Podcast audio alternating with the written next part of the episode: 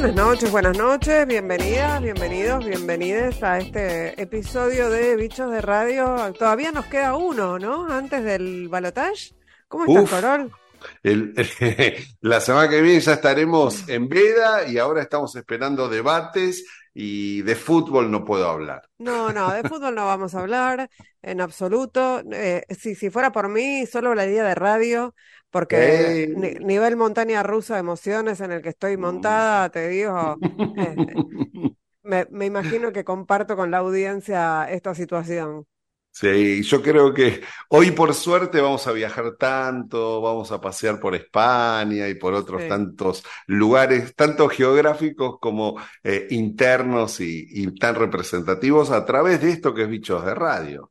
Así es, y bueno, también te vamos a tener algo de actualidad porque estamos en un momento eh, en el que creo que está todo, la discusión política es el fuerte, eh, está en todos lados, todo el mundo está hablando de política, de por quién va a votar y por qué, así que no nos podemos quedar afuera, por supuesto, de esa, de esa conversación. Pero antes tenemos una entrevista, eh, a- a eso que vos decías, vamos a viajar a España eh, para hablar con Fátima Bento, que es una investigadora y gestora cultural y que coordina, dirige un podcast eh, que se llama eh, ¿Por qué escribí con nombre de hombre?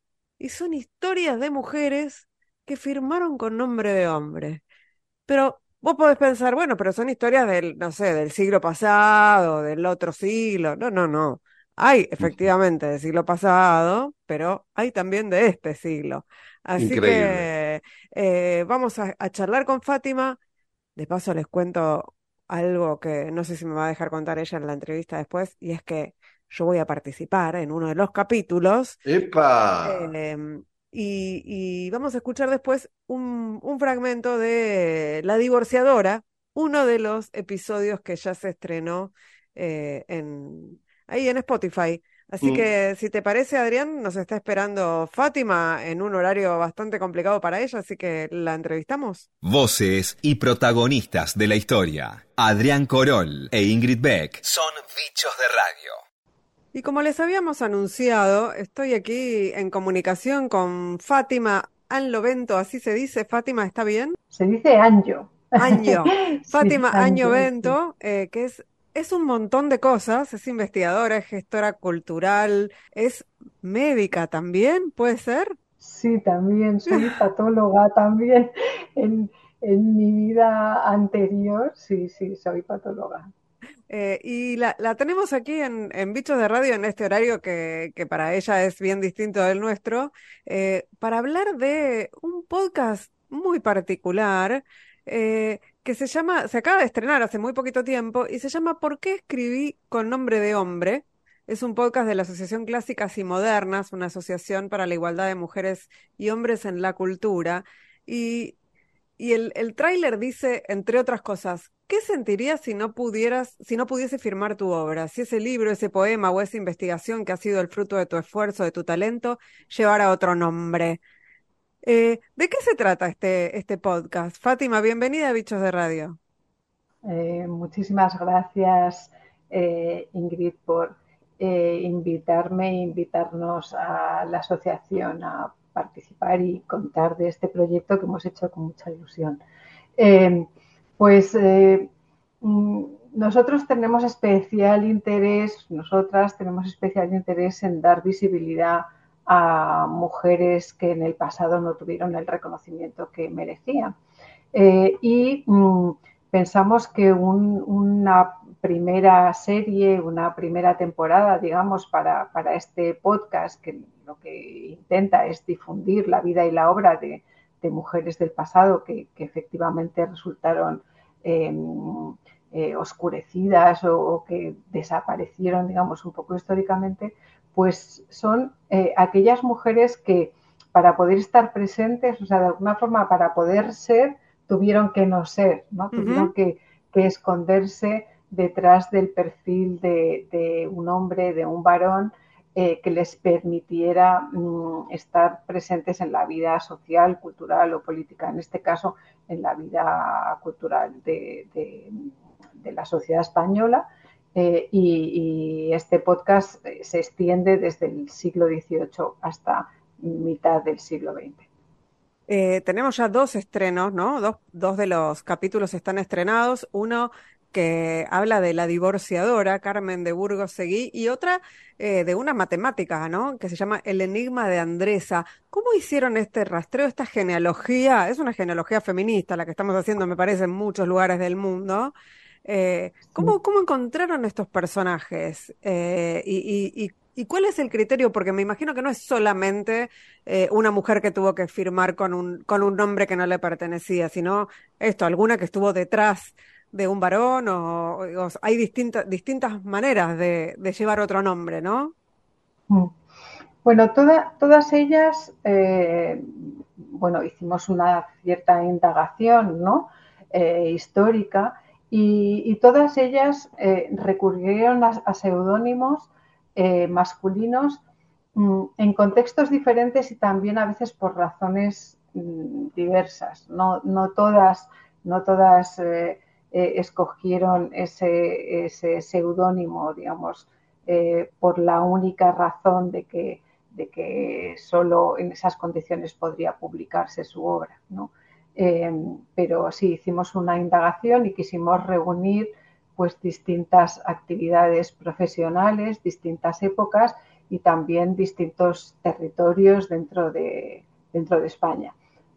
aunque tenemos especial interés en también eh, ir recogiendo, de hecho algunas de estas mujeres pues desarrollaron su actividad profesional eh, total o parcialmente en, Hispanoamérica también.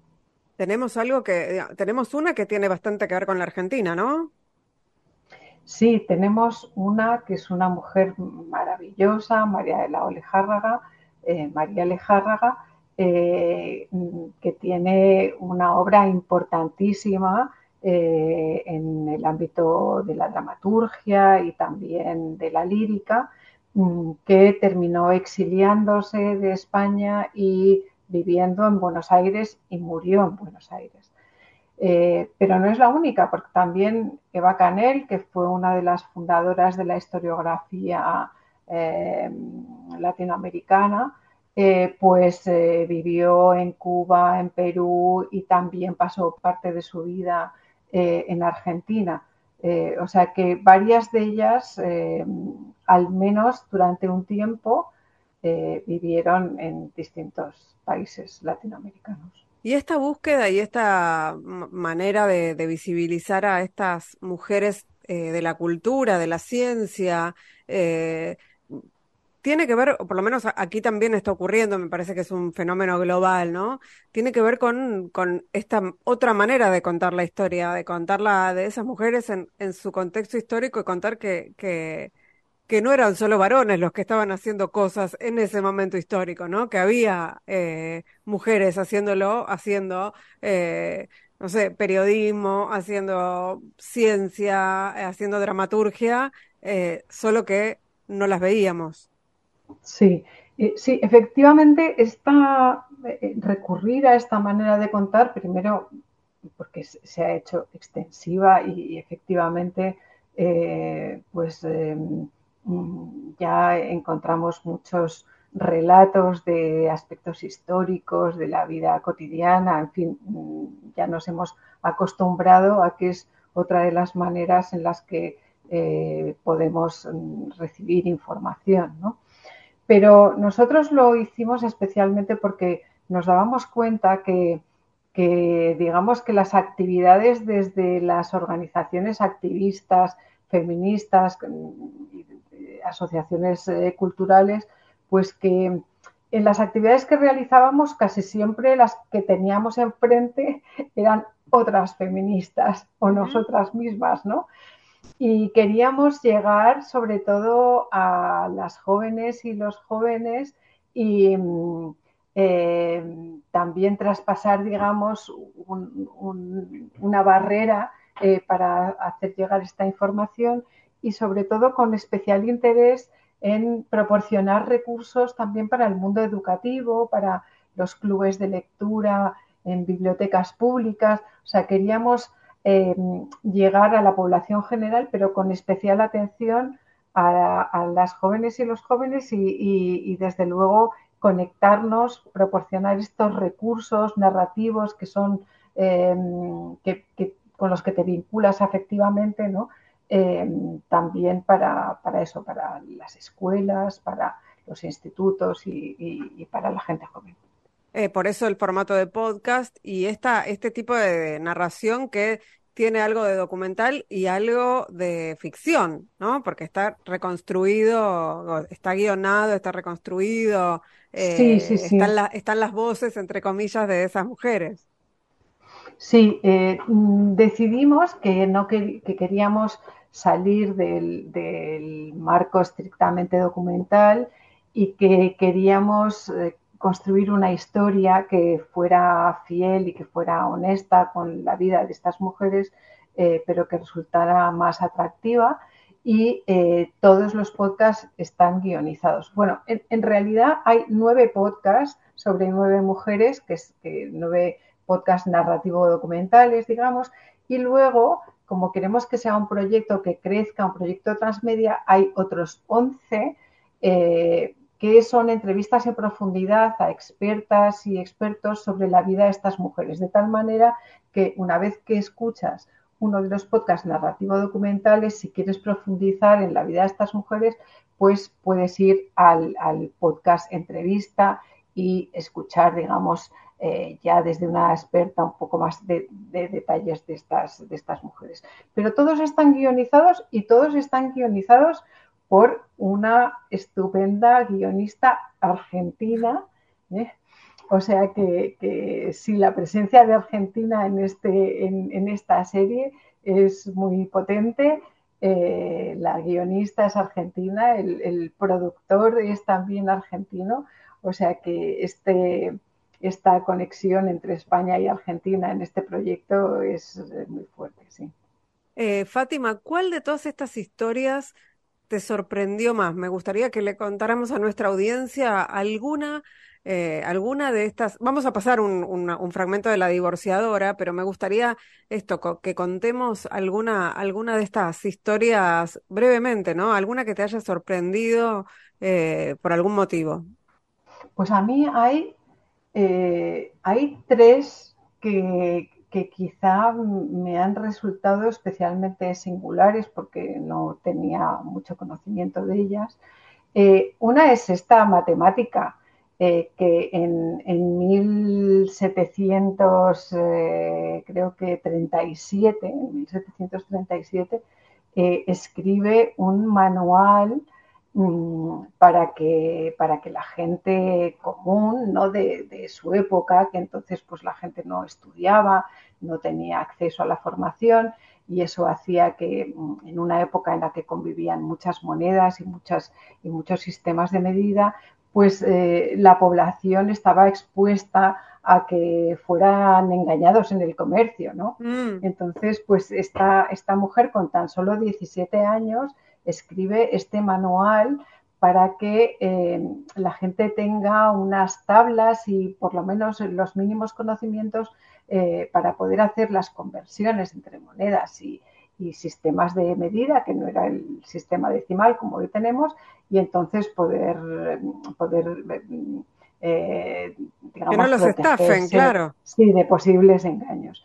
Este, esta mujer, mm, su vida en general me ha parecido sorprendente, no se casó, se dedicó a enseñar, o sea, una vocación, digamos, hacia, hacia la sociedad y hacia eh, esta mujer me, ha gustado mucho descubrirla.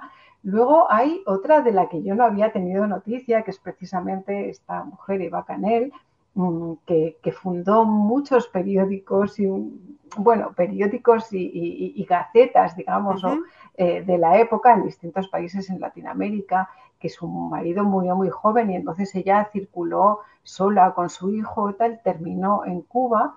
Mm, bueno, adoptó una posición mm, un tanto nacionalista y por eso ha sido una persona muy, muy cuestionada también, no porque digamos que se opuso al movimiento de la independencia en Cuba, pero al mismo tiempo era una mujer paradójica y muy interesante eh, que conectó mucho con José Martí y, que curiosamente fue acusada de poner una bomba en, un acorazado, en el acorazado Maine, que, eso, bueno, pues de alguna forma pues fue lo que, lo que mm, eh, despertó la guerra entre España y Cuba. Esto es, eso fue falso, no, ella no participó en eso, pero, pero bueno, una mujer mm, muy interesante, cómo estuvo presente en la prensa, en, las, en los debates sociales, Em, o sea, esta mujer también me ha sorprendido porque la conocía poco. Y luego hay, hay una por la que siento especial afecto, mm. Mm, que es una mujer que no tenía muchos recursos, que nació en Salamanca y que quiso dedicarse a escribir con muchísimo compromiso ideológico y compromiso social, Matilde Cherner, que fue una de las iniciadoras de un movimiento literario, el movimiento naturalista, y que escribió en 1880, escribió el primer libro eh, junto con Zola que escribió Naná, pero en, el mismo, en el mismo año, pero escribió el primer libro escrito eh, donde hay la voz en primera persona de una mujer prostituta mm. que describe como su contexto y su dificultad social. Eh, y esta mujer mm, eh, fue muy reconocida por, por los grandes próceres de la literatura de su momento y en cambio fue totalmente ocultada. Es de las que ha desaparecido más quizá por el hecho de ser pobre. Mm. otras mujeres mm, eh, de, la, de, la, serie pues eh, eh, bueno, pues eran cultas, podían escribir porque habían nacido en un entorno más aristocrático, en mejor contexto social, y esta mujer precisamente mm, yo creo que, en, su momento reconocieron eh, estos poderes, digamos, literarios y tal, eh, esa, esa vulnerabilidad, ¿no? porque era pobre, pero al mismo tiempo ella reivindicó enormemente eh, su presencia en el mundo literario, en el periodístico de la época y, de alguna forma la manera que, tuvieron para ocultarla fue despertar la idea de que se había suicidado, que mm. efectivamente no, fue cierto, no fue cierto, pero era una manera como de hacerla desaparecer. Claro. Eh, estas tres son las que más me ha sorprendido porque eran las más desconocidas, pero las nueve son mujeres impresionantes con una fortaleza, con una obra interesantísima en distintos ámbitos, en el periodismo, eh, en, la dramaturgia, en el teatro, en la literatura, también en, las en la matemática, como es el caso de Andresa. Hemos querido hacer un poco... Sí. No, me imagino que además cuando, cuando te pones a investigar y encontrás estas historias, empiezan a surgir muchas más y ya tenés como para siete temporadas. Por lo menos eh, eh, ocurre eso acá, ¿no? Cuando empezás a hacer esta, este, esta, investigación, esta genealogía, empiezan a, aparecer todas las que estuvieron ocultas. Bueno, es que eh, realmente mm, es impresionante como, como, bien dices, te pones a investigar, por ejemplo, hay el caso de Cecilia Bondefaber, que, eh, que era hija de, un alemán y que se, asentó en, Cádiz, ¿no? Bueno, pues estudiando el caso de esta mujer, pues realmente la que era impresionante era su madre también que organizaba unas tertulias, que también escribió unas tertulias para el debate de la primera constitución española. O sea, que realmente empiezas a tirar del hilo y hay una madeja riquísima mm. de personajes que, bueno, pues que la historia, digamos, ha, ocultado o no, no, ha mostrado en toda su riqueza y que es muy importante, yo creo, eh, recuperar.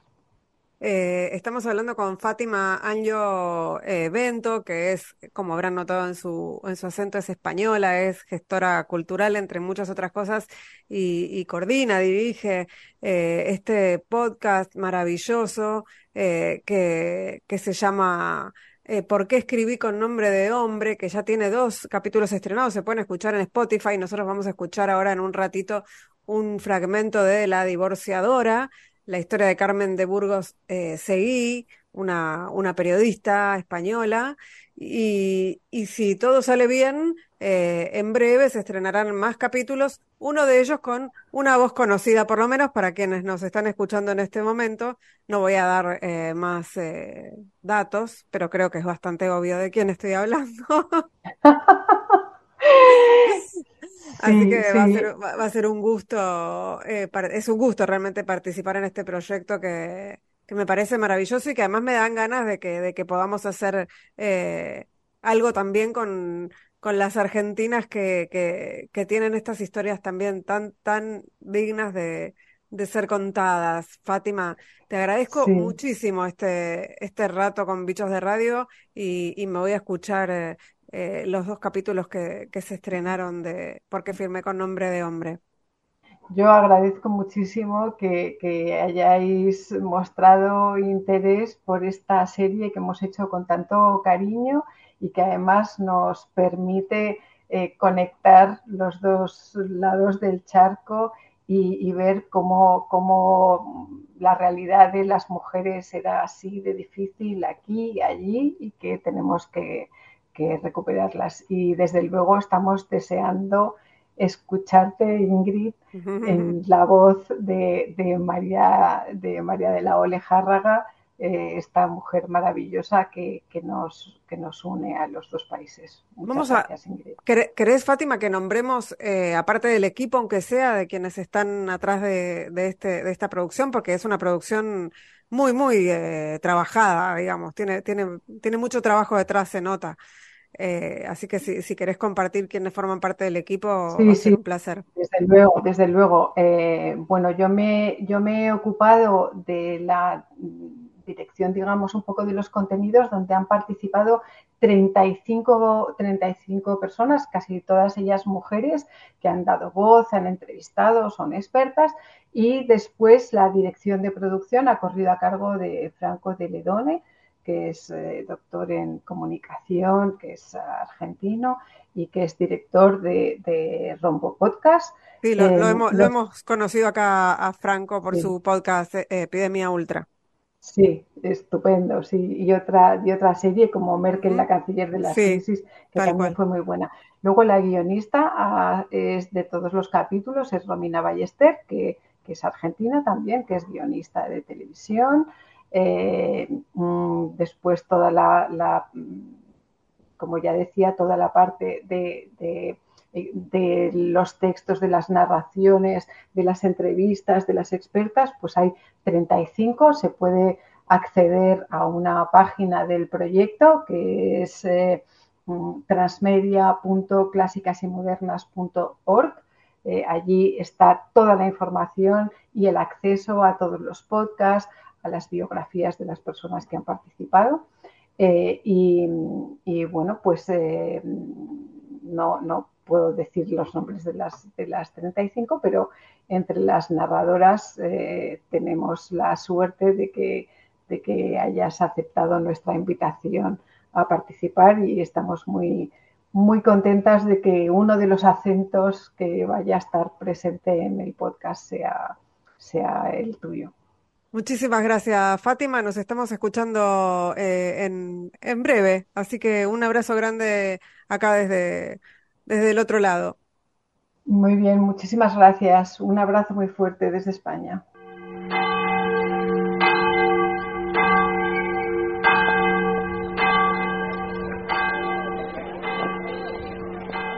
Nunca voy a olvidar aquel día.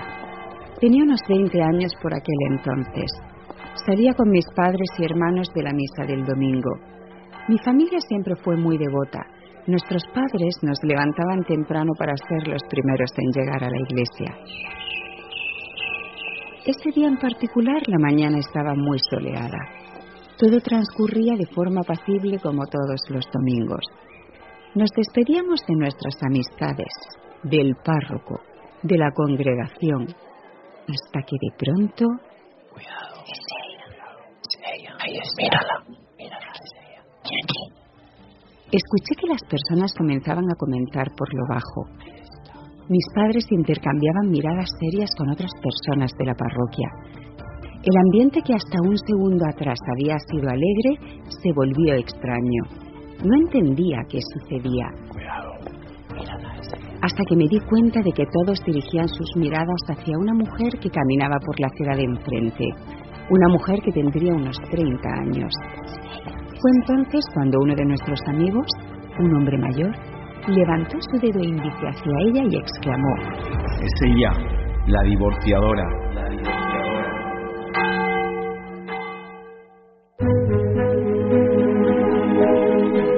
¿Qué sentirías si no pudieses firmar tu obra? Si ese libro, ese poema o esa investigación que ha sido el fruto de tu esfuerzo, de tu talento, llevara otro nombre. ¿Y cómo te sentirías si te vieras obligada a tomar esa decisión? Una que en algún momento de tu vida te hará preguntarte, ¿por qué firme con nombre de hombre? Esta es la historia de mujeres que no fueron reconocidas en su tiempo, que por distintas razones tuvieron que ocultar su nombre, que fueron obligadas a cambiarlo por uno de varón. ¿Por qué firmé con nombre de hombre? Un podcast de la Asociación Clásicas y Modernas, producido por Rombo Podcast. Hoy presentamos La divorciadora.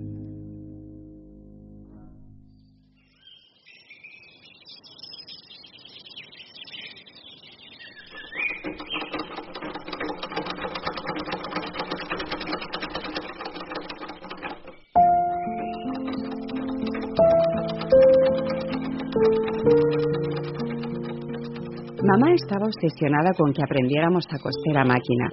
Según ella, esto daba ventaja a una jovencita en edad casadera de conseguir buenos candidatos.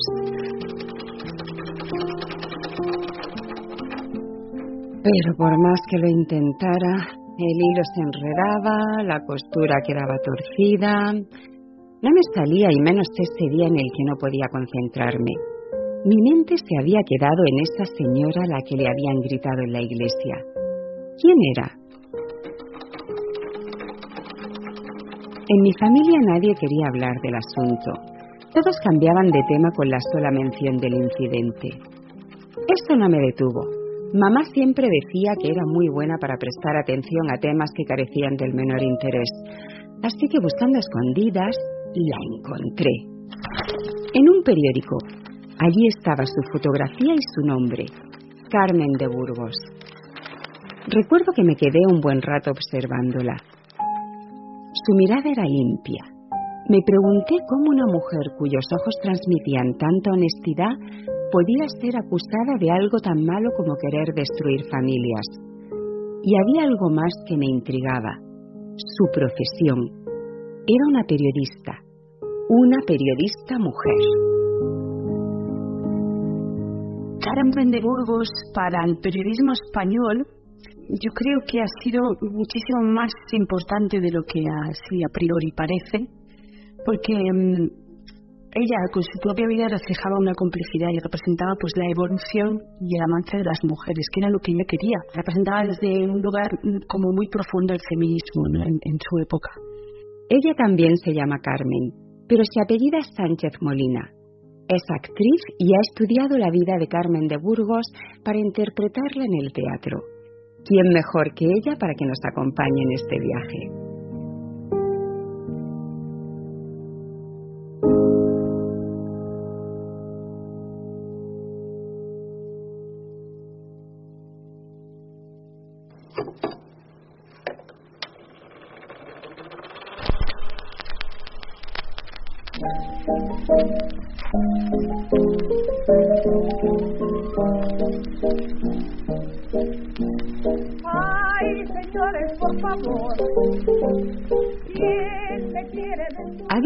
Transcurrido aproximadamente un año desde el incidente en la iglesia. En este tiempo habían ocurrido dos hechos importantes. Ya me había vuelto una experta en la vida de Carmen de Burgos. Me enteré de que había nacido en Almería en 1867, o sea, unos diez años antes que yo. Había llegado a Madrid en 1901 con un título de maestra y una hija pequeña, María Dolores. Se había casado muy joven, a sus 16 años, con un hombre mucho mayor, pero poco antes de venir a Madrid lo dejó. Ella quería salir de ahí, le parecía algo doloroso, pero no se quedó en víctima, que esto es lo que más me gusta de ella, que no se quedó en víctima, sino yo he sufrido esto y no lo quiero para mí, y como hay muchas mujeres alrededor, tampoco lo quiero para ellas. ¿Qué puedo hacer para modificarlo? Pues ahí es donde ella entró. ¿Me tengo que hacer maestra? Yo me hago maestra para educar a niñas, para que no, no caigan en, una situación igual, si es posible. ¿Qué tengo que hacer? Escribir artículos, hacer una encuesta sobre el divorcio, yo lo hago.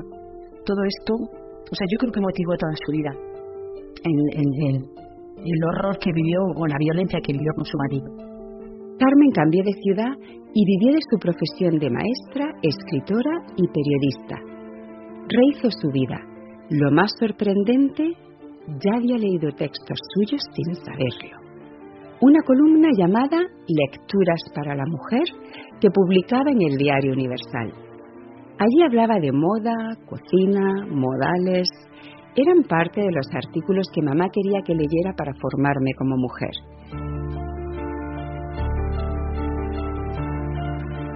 Debo confesar que de todos esos textos, los de Carmen eran los que más me gustaban.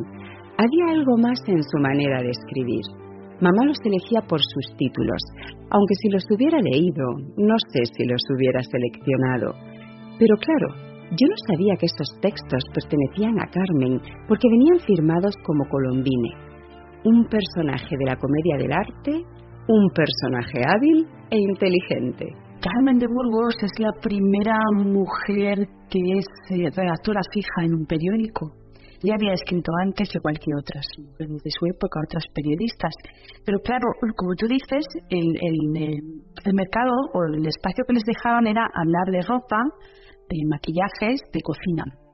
Y efectivamente, la señora Carmen empieza haciendo esto, pero hablando de la cocina francesa o de la cocina italiana entonces, yo creo que, que por eso la señora Carmen eh, es, eh, representa la primera periodista eh, profesional en España, porque se adapta y utiliza lo que tiene para su propósito, que es avanzar y enseñar. Para ella era, te voy a mostrar cómo es que hacen las cosas diferente, ¿no? Dije que habían ocurrido dos hechos importantes. El segundo fue que estaba prometida para casarme. Y aunque ahora lo recuerdo con poco entusiasmo, en aquel momento no era así. Y la modista que preparaba el vestido de mi boda siempre llegaba para interrumpir mis pensamientos. O como decía mamá, tareas que carecían de importancia. Una jovencita de tu edad no tiene por qué pensar tanto. Para eso te casas, para que tu marido te libre de esas preocupaciones.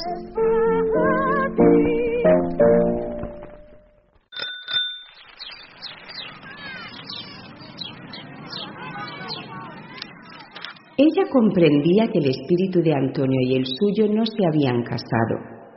Estaban el uno lejos del otro, su marido parecía complacerse en contrariarla más cada vez. No era dueña de elegir un traje, un color o un perfume sin sufrir toda clase de prohibiciones. No podía despegarme de aquel libro. Se llamaba La Malcasada y Carmen lo había escrito hacía un año, en 1923. No me fue sencillo dar con él, ni tampoco leerlo. Aprovechaba mi paseo diario al parque, lo colocaba dentro de una revista de bordado y disimulaba. Mi marido una vez me encontró leyendo uno de sus libros y al igual que hacía mi madre, me pidió que no me distrajera de mis labores en asuntos tontos.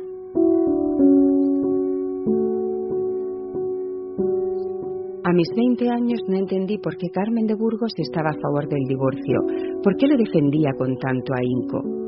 Todas las jóvenes que conocía querían el matrimonio y la familia. Pensábamos que no había objetivo más noble, pero ahora creo entenderla mejor.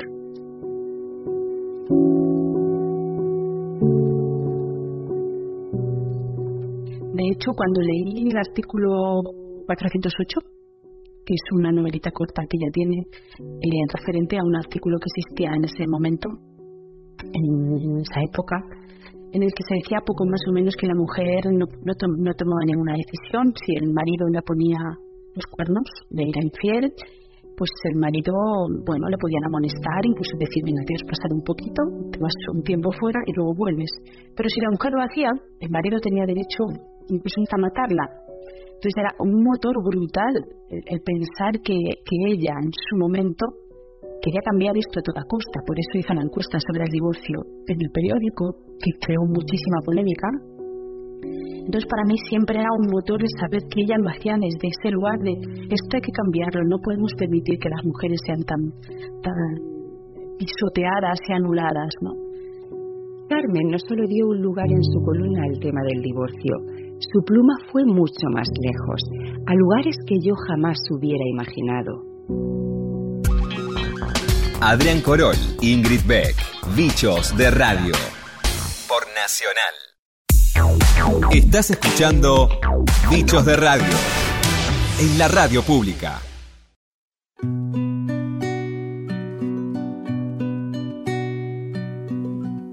Si no creyera en la locura de la garganta del sinsonte, si no creyera que en el monte se esconde el trino y la pavura. Si no creyera en la balanza, en la razón del equilibrio, si no creyera en el delirio, si no creyera en la esperanza. Si no creyera en lo que agencio, si no creyera en mi camino, si no creyera en mi sonido, si no creyera en mi silencio, qué cosa fuera, qué cosa fuera la masa sin cantar, un amasijo hecho de cuerdas y tendones un revoltijo de carnes con madera, un instrumento sin mejores pretensiones, de lucecitas montadas para escena. Qué cosa fuera corazón, qué cosa fuera, qué cosa fuera la masa sin canter, un testaferro del traidor de los aplausos, un servidor despasado en copa nueva un eternizador de dioses del ocaso, júbilo hervido con trapo y lentejuela. Qué cosa fuera, corazón, qué cosa fuera, qué cosa fuera la masa sin cantar. Ingrid Beck y Adrián Corol son bichos de radio por Nacional. La semana pasada escuchamos una parte de, de, algo vinculado con historias desobedientes, ¿no? Esto de eh, los hijos e hijas y familiares de genocidas por la memoria, la verdad y la justicia. Bueno, decidimos seguir hablando de las historias desobedientes porque obviamente tienen que ver con la actualidad, así que vamos a escuchar algo de de lo que pasaba en la, en la comisión, en la CONADEP, ¿no? Que investigó en su momento, eh, por iniciativa del presidente Raúl Alfonsín, investigó las desapariciones, el juicio a las juntas. Vamos a escuchar las voces de Ernesto Sábato, de Raúl Alfonsín, de Julio César Estracera y del dictador Jorge Rafael Videla. Seguimos entonces eh, hurgando en el pasado porque tiene que ver con el presente, por supuesto.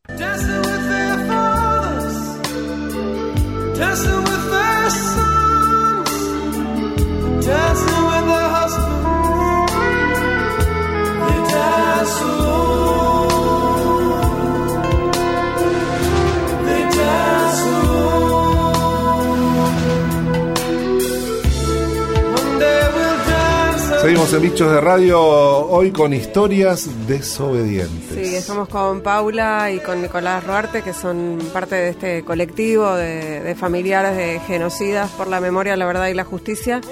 Y si están de acuerdo, podemos escuchar algo de lo que preparó Eric Domer, que tiene que ver básicamente con, nuestra historia eh, y con el juicio de las juntas.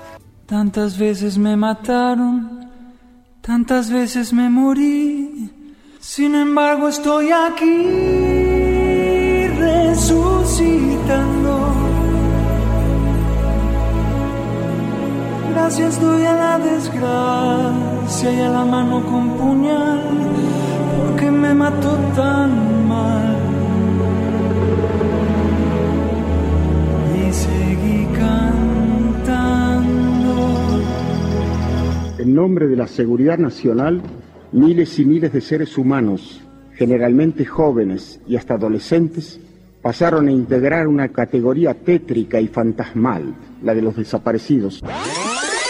En tanto esté como tal, es una incógnita el desaparecido. Si el hombre apareciera, bueno, tendrá un tratamiento X. Y si la desaparición se convirtiera en certeza de su fallecimiento, tiene un tratamiento Z. Pero mientras sea desaparecido, no, puede tener ningún tratamiento especial. Es una incógnita, es un desaparecido. No tiene entidad, no está, ni muerto ni vivo, está desaparecido. Cantando al sol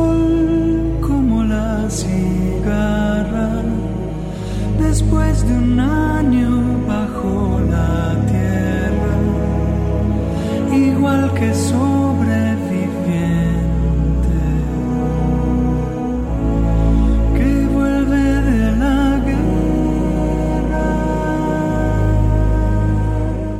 El país necesita saber la verdad acerca de lo que pasó, porque sobre la base de la mentira o de la oscuridad no podemos construir la unión nacional, para que nunca más el odio, para que nunca más la violencia perturbe, conmueva y degrade a la sociedad argentina. Tantas veces me borraron, tantas desaparecí. A mi propio entierro fui solo y. Se va a iniciar una etapa nueva de un juicio sin antecedentes en el mundo, de tal importancia que de acuerdo a mi opinión terminará con 50 años de frustración democrática y decadencia nacional. Cantando al sol como la cigarra. Después de un año bajo la tierra. Señores jueces, este proceso ha significado, para quienes hemos tenido el doloroso privilegio de conocerlo íntimamente, una suerte de descenso a zonas tenebrosas del alma humana. Este juicio y esta condena son importantes y necesarios para las víctimas que reclaman y los sobrevivientes que merecen esta reparación. A partir de este juicio y de la condena que propugno, nos cabe la responsabilidad de fundar una paz basada no en el olvido, sino en la memoria, no en la violencia, sino en la justicia. Señores jueces, nunca más. Silencio en la sala. Sentencia que el tribunal acaba de suscribir en la causa número 13 barra 84 se han establecido los hechos que, como derivación de dichas órdenes, se cometieron en perjuicio de gran cantidad de personas, tanto pertenecientes a organizaciones subversivas como ajenas por completo a ellas, y que tales hechos consistieron en el apresamiento violento el mantenimiento en detención en forma clandestina, el interrogatorio bajo tormentos y, en muchos casos, la eliminación física de las víctimas, lo que fue acompañado en gran parte de los hechos por el saqueo de los bienes de sus viviendas. El tribunal, por unanimidad, falla, condenando al teniente general Jorge Rafael Videla a la pena de reclusión perpetua, condenando al almirante Emilio Eduardo Macera a la pena de prisión perpetua, condenando al brigadier general Orlando Ramón Agosti a la pena de cuatro años y seis meses de prisión. Se da por terminado el acto. Tantas veces te mataron, tantas resucitarás, cuántas noches pasarás desesperando. Mientras escuchamos estas voces históricas ya relacionadas con, con ADEP y el juicio a las juntas. Sí, eh, pasaron Ernesto Sábato, pasó Alfonsín, Estracera, Videla y Leonard Slanian. y uno piensa, para los más grandes del colectivo, lo que habrá movido o no en aquel momento tan reciente, entonces la dictadura, lo que habrá movido el punto final, la obediencia debida y la impunidad, como una especie de zona muerta, casi kelper, digamos, en el medio, donde eh, eso también hacia adentro de cada grupo ellos sabrán. Y lo que habrá movido, los juicios. Sí, la verdad. Eh, yo creo que ahí hay, antes del 2 por 1 como una situación nueva, porque dejan de estar, eh, digamos, con la impunidad total y estos juicios también deben haber causado dentro de lo que ustedes recuerden de familia, les pregunto, eh, ¿qué reacciones in- intrafamiliares, si es que las hubo o no? ¿O silencio? No, en, mi caso justamente ese fue el momento detonante eh, a partir de, la reanudación de los juicios y la derogación de la, la ley. Es justamente ahí que em- empieza la causa de mi abuelo y que él cae preso y que empieza todo el tumulto familiar, las preguntas, las dudas y sus defensas, ¿no? Y toda mi historia particular personal empieza en ese momento, como el, el quiebre y el, em- el investigar, el, el no estar de acuerdo, el indagar. Hasta entonces, ¿cómo era? Hasta entonces era una familia, qué sé yo, relativamente normal. No hay ninguna familia militar muy normal. Mm. Pero eso es una No hay cosa al ninguna margen. familia normal. No hay ninguna familia muy normal en esta vida, creo. Pero mm, antes de eso yo tenía una relación muy habitual, aparte con mi abuelo. Ese, ese fue mi abuelo materno. Mi otro abuelo, em, su juicio vino después, vino varios años después. Pero el detonante sí fue ese. Iba dos veces por semana a la casa, me iba con ellos de viaje, iba los fines de semana a una casa que ellos tenían de, en Moreno, entonces era constantemente estar ahí. Esa relación siguió estando, no es que el quiebre se dio de un día para el otro, ¿no? Pero cuando él cae preso yo tenía 14 y te empezás a hacer dudas. Después yo me pongo de novio con una, una chica que tenía familiares desaparecidos y ahí también empezó que yo escuche una Otra el otro lado de la claro. historia, ¿no? Por así decirlo. Y es un proceso que se va dando, no es que vos de un día te despertás y decís no te voy a ver más. Al contrario, seguís yendo un poco, otro poco no, de, empezás a investigar por tu lado lo que podés. Yo, hijo de mi, de mi siglo, em, investigaba todo lo que podía en internet. Hoy en día a través de internet puedes conseguir muchas cosas. Yo tengo las sentencias de sus causas, tengo su- varios testimonios y bueno, las notas que hicieron la única sobreviviente de la causa, la contraofensiva del 80 por la que No, cae preso. Campo de Mayo o o 601. De 601, sí. Están todos sus testimonios, ella abriendo muchas entrevistas en página 12, donde lo menciona mi abuelo, y bueno, de ahí vas sacando toda la información para ir tomando una postura política y poder defender lo que estás diciendo también, porque si no sos un pibe que dice cosas que Claro, escucha en sí. contra de tus familiares, claro. Y en tu caso, Paula, eh, tu quiebre. No, mi quiebre fue muy anterior. Acaban de ser los indultos hacía muy poco tiempo, así que ya habían pasado el juicio a las juntas, que yo tenía cinco años, obediencia vida y punto final, que tenía siete, y después el indulto, que tampoco entendía demasiado, pero me acuerdo de haberlo visto en un diario y no saber nada. Y entré en el secundario y ahí me enteré de un montón de cosas de la vida. Por ejemplo, que había partidos políticos más allá de la UCR y la UCD, que había otras clases de ideas y empecé a conocer gente que, a ver, yo tengo la edad de hijos. Entonces empecé a conocer historias de gente que había nacido, historias no, mis amigos habían nacido en España, en Francia, en Ahí, Suiza. en el exilio. En el exilio. Y ahí me enteré, ¿y por qué naciste claro. ahí? Y porque mis papás estaban exiliados. ¿Exiliados? Y empecé a preguntar cosas, no tanto en mi casa, porque debía suponer que ahí no era muy amigable el ambiente. Y cuando tenía 14, que yo ya estaba como más, viste, centro de estudiantes y leyendo Adolescencia, revistas sí, y como- ya como más rebelde y política, Ahí. eh, ahí me enteré, ahí me dijo mi padre que él era de la policía, yo hasta ese momento no lo sabía, que era de inteligencia y que había participado, y cito, en la guerra contra la subversión. Muchas Bueno, gracias. Paula, Nico, gracias. Muchas gracias. Muchas gracias a ustedes. Continuamos con Bichos de Radio. Seguimos en podcast, seguimos en estos 40 años de recuperación de la democracia. Algo que venimos siguiendo también es el trabajo del equipo de, de nuestros eh, compañeras y compañeros de, de, Telam. Y este podcast es el blindaje, ¿eh? una palabra que en un momento se puso muy de moda, ¿te acordás? ¿no? Aquel préstamo de, del fondo del FMI eh, a cambio de, de ajuste, de más ajuste, ¿no?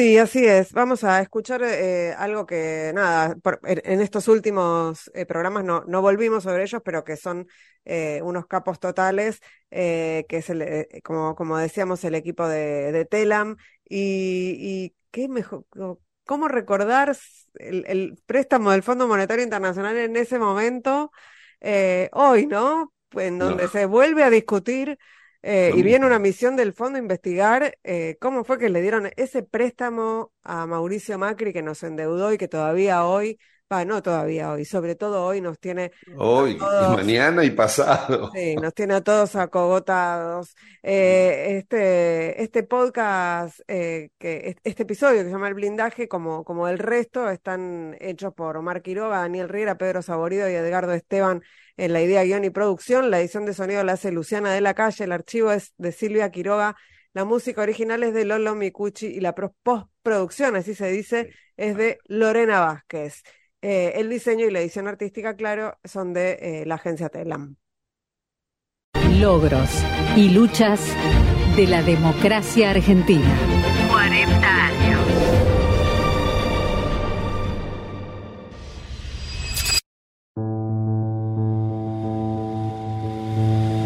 hizo bien y qué hizo mal de la Rúa en su primer año de gobierno? Mentir, mentir y mentir.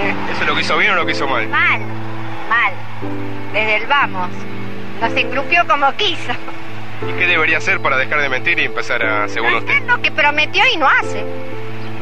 Como, por ejemplo, ¿qué cosas prometió? Que usted recuerde. Tener salud, tener trabajo, dignidad, eh, qué sé yo, tantas promesas que hizo este y se quedó en el verso nomás. Eh, José García, empleado. Y hasta ahora no vi que haya hecho nada. ¿No hizo nada, ni bien ni mal? No, para mí no, por el pueblo no hizo nada. ¿Qué deberíamos hacer nosotros o qué debería hacer él para que despertarlo y empezar la acción de gobierno? Y yo creo que el día que haya elecciones nuevamente se va a dar cuenta por el voto castigo que va a tener.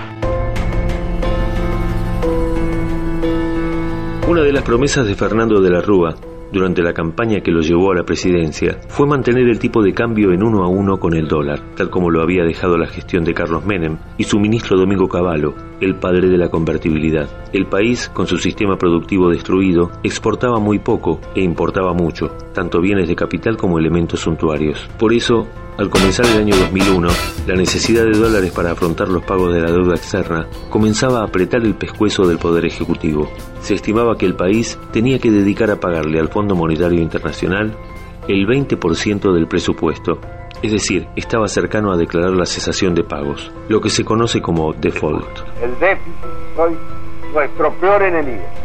El déficit se genera cuando los gobernantes gastan más plata de la que tienen entonces piden plata prestada y generan más déficit. Hasta que llegue el día en que nadie quiere prestar más plata. Se acaban los créditos el Estado quiebra.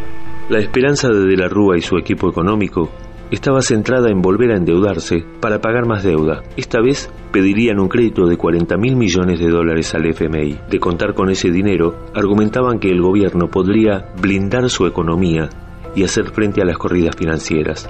Por eso a esta operación se la denominó blindaje. Queridos argentinos, los esfuerzos de este año dieron sus frutos.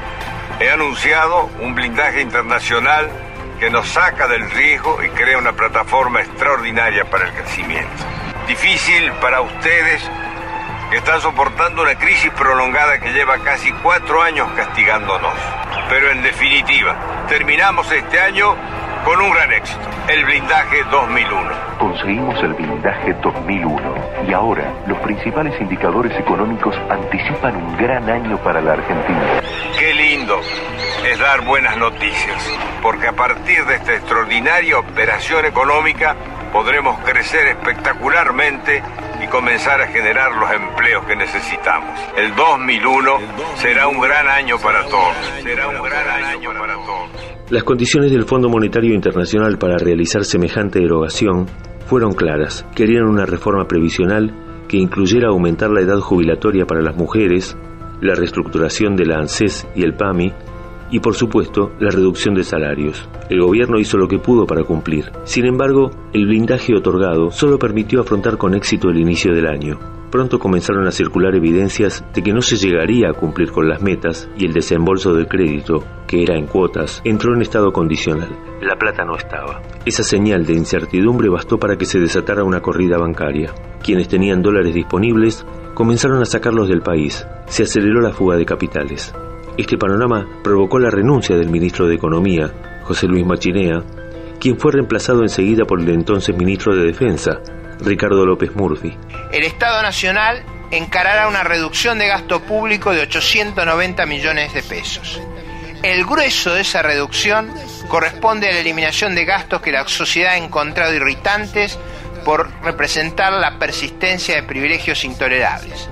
Esto incluye gastos en ANSES tales como la eliminación de pensiones graciales injustificables y la eliminación de los abusos en asignaciones familiares. La idea de López Murphy fue sencilla. Se le ocurrió hacer un ajuste brutal, recortando gastos en salud y educación. La reacción de la oposición y de vastos sectores de la comunidad fue adversa. 15 días fue apenas lo que López Murphy duró en el cargo. Fue reemplazado por Domingo Felipe Cavallo, ex ministro de Menem, quien propuso como solución la firma de un nuevo acuerdo con el Fondo Monetario Internacional. A esta maniobra financiera, que según él salvaría la situación del país, Cavallo la bautizó Megacanje.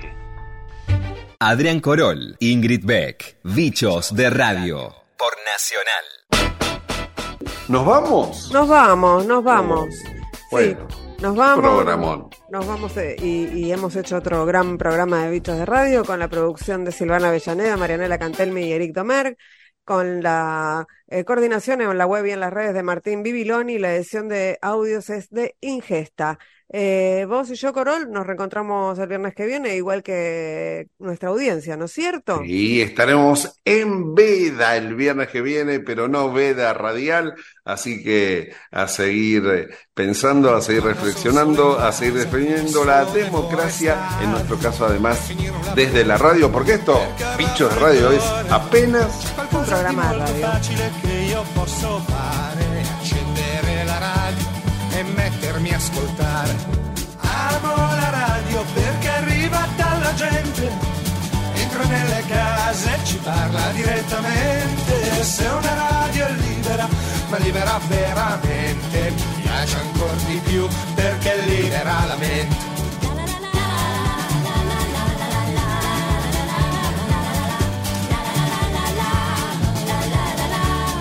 Con la radio si può scrivere, leggere o cucinare, c'è da stare immobili, seduti lì a guardare. E forse proprio quello che me la fa preferire è che con la radio non si smette di pensare.